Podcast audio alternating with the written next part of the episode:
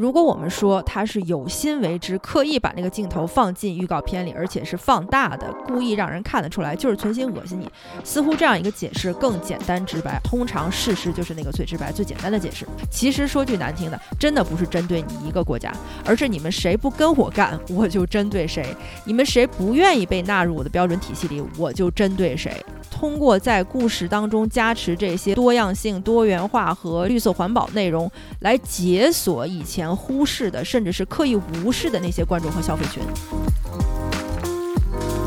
迎来到德贤电台，一档实时文化体验播客，我是主播小书童。今天忙里偷闲跑去看了《奇异博士二》这部电影，最近在网上的争议还是挺大的，尤其是在中文网络里面。对于中国观众来说，它的预告片里面夹带私货呀，包括它影片内容的一些匪夷所思的情节和令人比较不太习惯的一些多元化的元素和内容，都让大家感觉到这部电影其实是并没有那么受期待，或者说在没看之前就已经有了一些负面的感受。我也是。在在看到这些负面的评价和这些奇奇怪怪的 内容之后呢，呃，还是免不了好奇去看了一下电影。所以今天才想到加更这么一期。我不太会从这个呃电影的内容和呃情节评价上面来讲这部电影的具体内容啊，因为这个对于情节的喜好这种东西见仁见智的嘛。不过我确实 确实得说，这部电影中间好几次吓到我了。它跟以往的呃我们比较熟悉的呃漫威宇宙第一阶段、第二阶段，甚至是在这 Avengers Endgame 这部电影里边的那种残酷程度相比呢，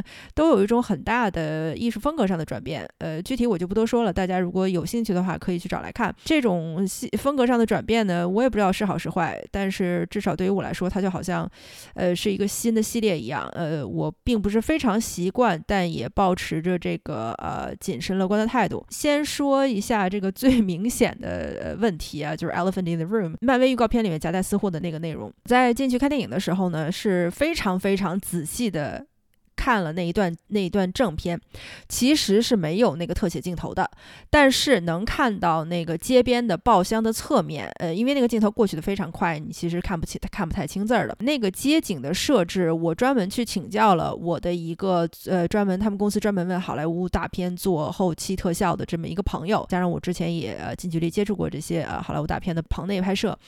这样情形下的拍摄呢，基本上是在棚内搭建基本的结构，也就是说，那个街景是在棚内拍的，但是不会把每一个细节都还原到棚里去。所以说，基本上我那个做特效的朋友告诉我说，基本上像那一个镜头或者那样一个场景，纽约街头那样场景，街边的所有的这些呃建筑物呀，还有街边的垃圾桶啊，街边的这些爆箱啊、长椅啊这些。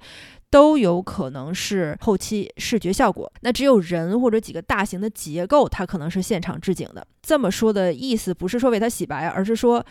如果可能是后期特效制作的街景，包含了当中的一个爆箱，那么他们后期制作是怎么分配、怎么发包的呢？是像漫威这样子的大预算的呃影片。甚至像什么全游啊，还有包括呃 DC 宇宙里任何那些大片，他们的后期特效工作量之庞大，是会在全球发包的。也就是说，一个电影它需要用到的、需要呃 contract 的全球特效公司是非常之多的，极有可能是某一个场景的某几个镜头发包给了一个公司，那这个场景的另外几个镜头发包给另外一个公司，然后其他场景又是世界各地的另外一些公司，那极有可能是承包这个场景的那个特。效公司在置景还原街景的过程中，放进了这个纽约街头常见的某邪教组织旗下的纸媒的宝箱。再说一遍，不是为了它洗白，而是说技术层面它可能是这个原因。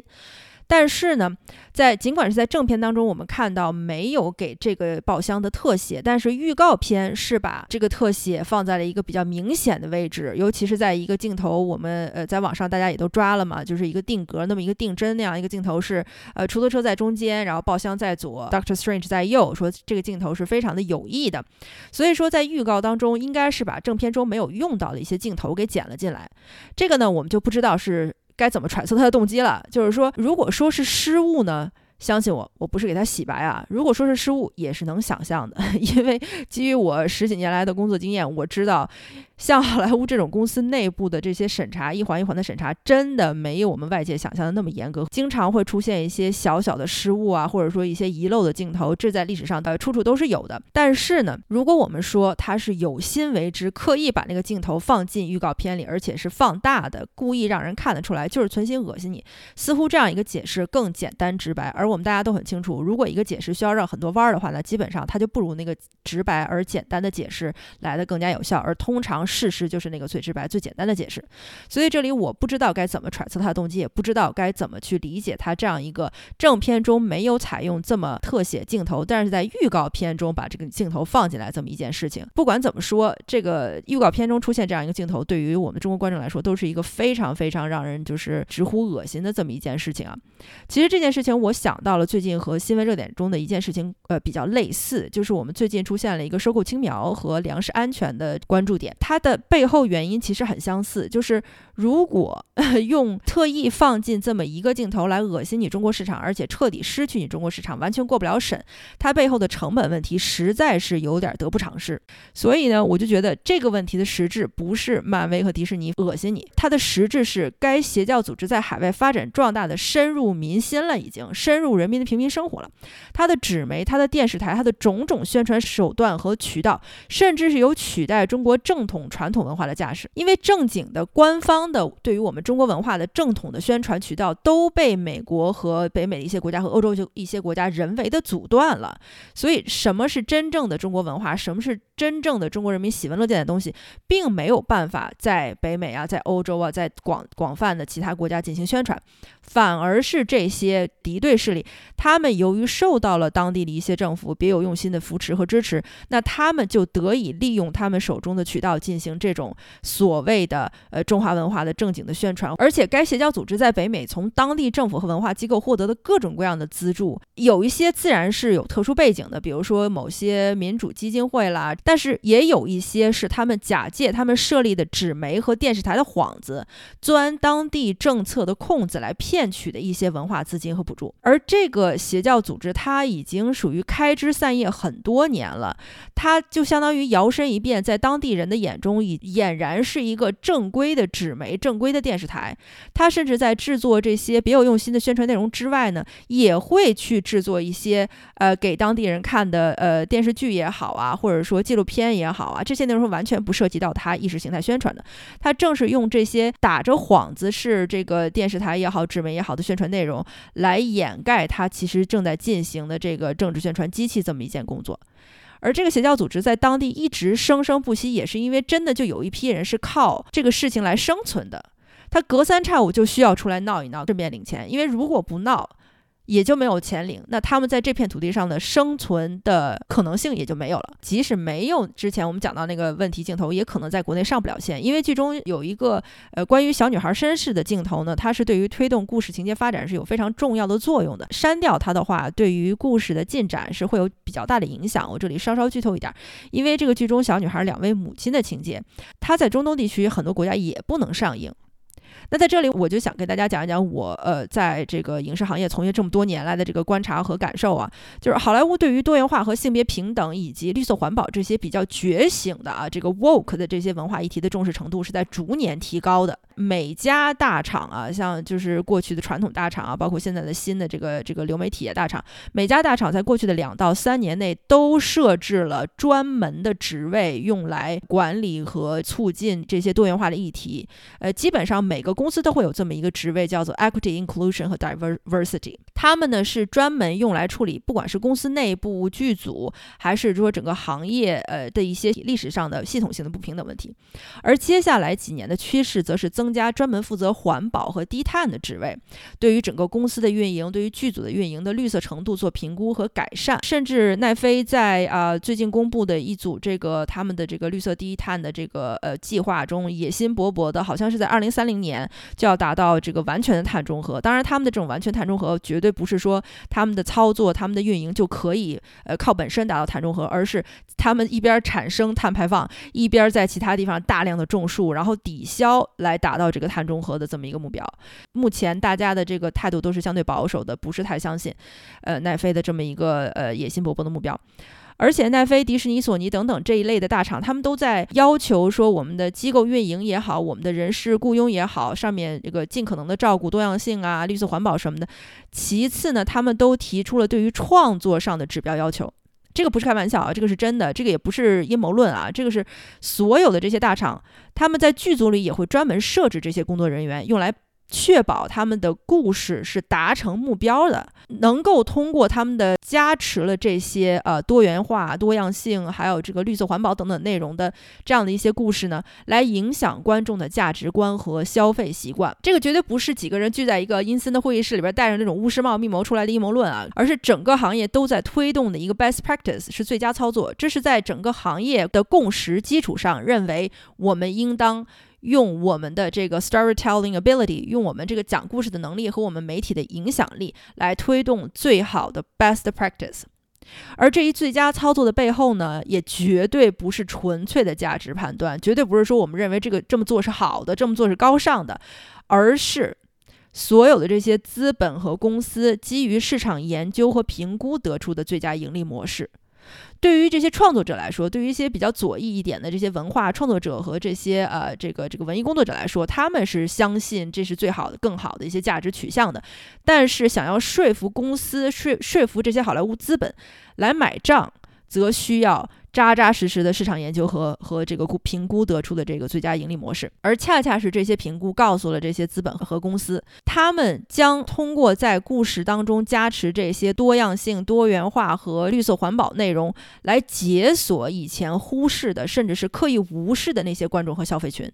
那些以前他们故事讲述当中完全不会涉及到的一些少数族裔啦、少数性群体啦，这些人可能以前他们就说，既然你的故事也不讲我的生活嘛，那我就不要去看了。但是现在呢，因为加入了一些讲述他们生活背景的和他们人生经验的一些内容，那这些观众的消费能力就被调动起来了。在消费能力调动起来的同时呢，这些观众也会认为说，哦，我在荧幕上得到了代表，我的故事是有代表性的了。这就是一种商业操作的实际目标和给消费者造成的感受之间的一个差异，就是钱也赚了，然后消费者自我感受也比较良好。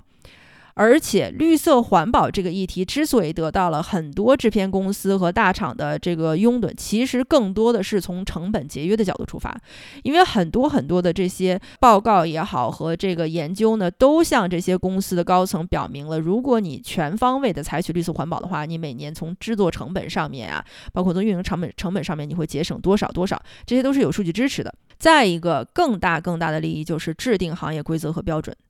如果好莱坞能够先于世界其他国家制定了绿色标准，制定了影视行业内的绿色标准，制定了影视行业内的多元化标准，那么其他国家的影视行业也就自然而然的会跟随着这个标准制定。这就像历史上的无数次重复一样，我先来制定标准，那么之后想要进入我这个行业、享受我这个标准的人，遵从的都是我的标准了，顺便引领行业和国家乃至世界趋势，而这些就只是锦上添花罢了。说句难听的，好莱坞的多元化和绿做环保宣传针对的真的不是任何一个单一国家。有的时候我们我们在网上看到大家的讨论，感觉为什么处处都要针对中国呀？为什么处处都要对我们挑三拣四？其实说句难听的，真的不是针对你一个国家，而是你们谁不跟我干，我就针对谁；你们谁不愿意被纳入我的标准体系里，我就针对谁。归根结底，对于好莱坞来说，在他创作的影视商品推广向全世界的过程当中，谁挡他的财路？就都会受到谴责和制裁，这就是最简单的资本逻辑。但是它的这种在行业内的这种推广呢，就是对于这个多元化的内容创作上的推广啊，绿色环保啊的内容上，其实也是受到了一些阻力的。我们在行业内的对于这个讲好故事的同时，兼顾多元性的讨论也是非常激烈的。我之前跟一个业内的朋友就是聊天的时候，也跟他讲到了说，这个漫威电影里面啊，最近有出了很多关于多重呃多元宇宙的这么主题的影片，包括呢。每个呃原来的超级英雄他在不同的多元宇宙都有的一个另外的身份，有可能是女性版本的，有可能是少数族裔性版本的，有可能是甚至都是二次元版本的。每个超级英雄在其他一个宇宙都有一个不一样的身份。那这个朋友对于这样一点新的变化就意见非常之大，因为他是一个非常从小看这个漫威漫画，就是书本漫画长大的人，他对于漫威的情节和我们这些漫威电影的粉丝的感受不太一样，他就非常强烈的跟我讲说，Peter Parker 就是蜘蛛侠，那蜘蛛侠就是 Peter Parker，没有别人了。我明白，这个朋友跟我讲，他说我明白，呃，漫威也好，迪士尼也好，这些公司他们想要吸引其他族群的观众，比如女性观众啦、少数族裔观众来，所以创造了一个女版的 Peter Parker，创造了一个少数族裔版的 Peter Parker，也创造了一个二次元版本的 Peter Parker。但是这个朋友最大的点就在于，请你不要在原有的角色上玩套娃，好不好？这样真的是创作上了一种极端的懒惰。如果你真的是尊重和想要吸引这些其他的族群，那就请你为他们创作一个适合他们的超级英雄。虽然我作为一个少数族裔，看到就是屏幕上有更多的像我一样的人来出现演饰演超级英雄，我是非常开心的。但是他的这个观点也对我有一定的影响，我感觉也也是啊。如果有一天我们比如说孙悟空忽然出现了一个女版的孙悟空，或者是葫芦娃出现了一个对吧？少数族裔版的葫芦娃，可能对我来说接受也有一点的障碍。还有另外一个故事，就是我最近有一个朋友，他创作了一个这个浪漫喜剧的剧本。他这个剧本呢是完全根据自己的亲身经历创作的。女主角是一个像他本人一样成长在传统犹太式家庭里边的犹太女孩，讲述的是她的恋爱故事。那在这个剧本里边呢，这个犹太女孩呢就和一个印度裔的男孩相遇相爱，但是他的制片人一直想要说服他把这个男主角换成一个来自中东的穆斯林男孩。刻意营造一个犹太女孩和穆斯林男孩交往的这么这么样一个种族和宗教以及政治上的冲突。那我这个朋友是非常的受这样的一个一个提议的困扰，因为他不停的跟他制片人讲说，我之所以把我的男主角设定为一个印度裔的男孩，是因为我们在。在选角的过程中，我恰恰遇到了这样一个非常有天分的演员，我非常欣赏这个演员，那我就选到这个演员了。作为我的这个故事里面的一个犹太女孩和一个印度裔的男孩相遇相爱，他们之间并不需要解决一些非常困难的问题。而且这个故事的主题就是关于这个女孩的自我发掘和自我成长，以及与她家庭之间的互相之的影响和救赎。如果我刻意的把这个女孩的男朋友换成一个来自中东的穆斯林男孩的话，于情于理，我都必须要解释我们之间的一些种族上的矛盾、冲呃政治上的矛盾和宗教上的矛盾。而这个故事并不是关于种族矛盾、政治矛盾和和这个宗教矛盾的。那如果你把这个男孩换成这样一个来自中东的穆斯林裔的话，你就成功的把我一个明明是关于一个女孩的自我成长和家庭救赎这样的一个主题，就变成了人为的变成了一个少数族裔之间冲突的问题。不说这非常不尊重我的这个原创态度，那你这种刻意营造的这种多元化的背景，你认为观众是看不出来吗？你认为观众都是傻子吗？就是最后我很开心，我这个朋友据理力争，才把这个制片人的这个所谓的创作意图扼杀在摇篮里。但是也能看得出来，在业内故事与多元性和多元化的这个背景之间的兼容也是非常非常的不容易的。那么最后呢，我想说的就是说，好莱坞的电影和美剧呢，它既是商品。它同时也是文化和价值观输出的载体和工具。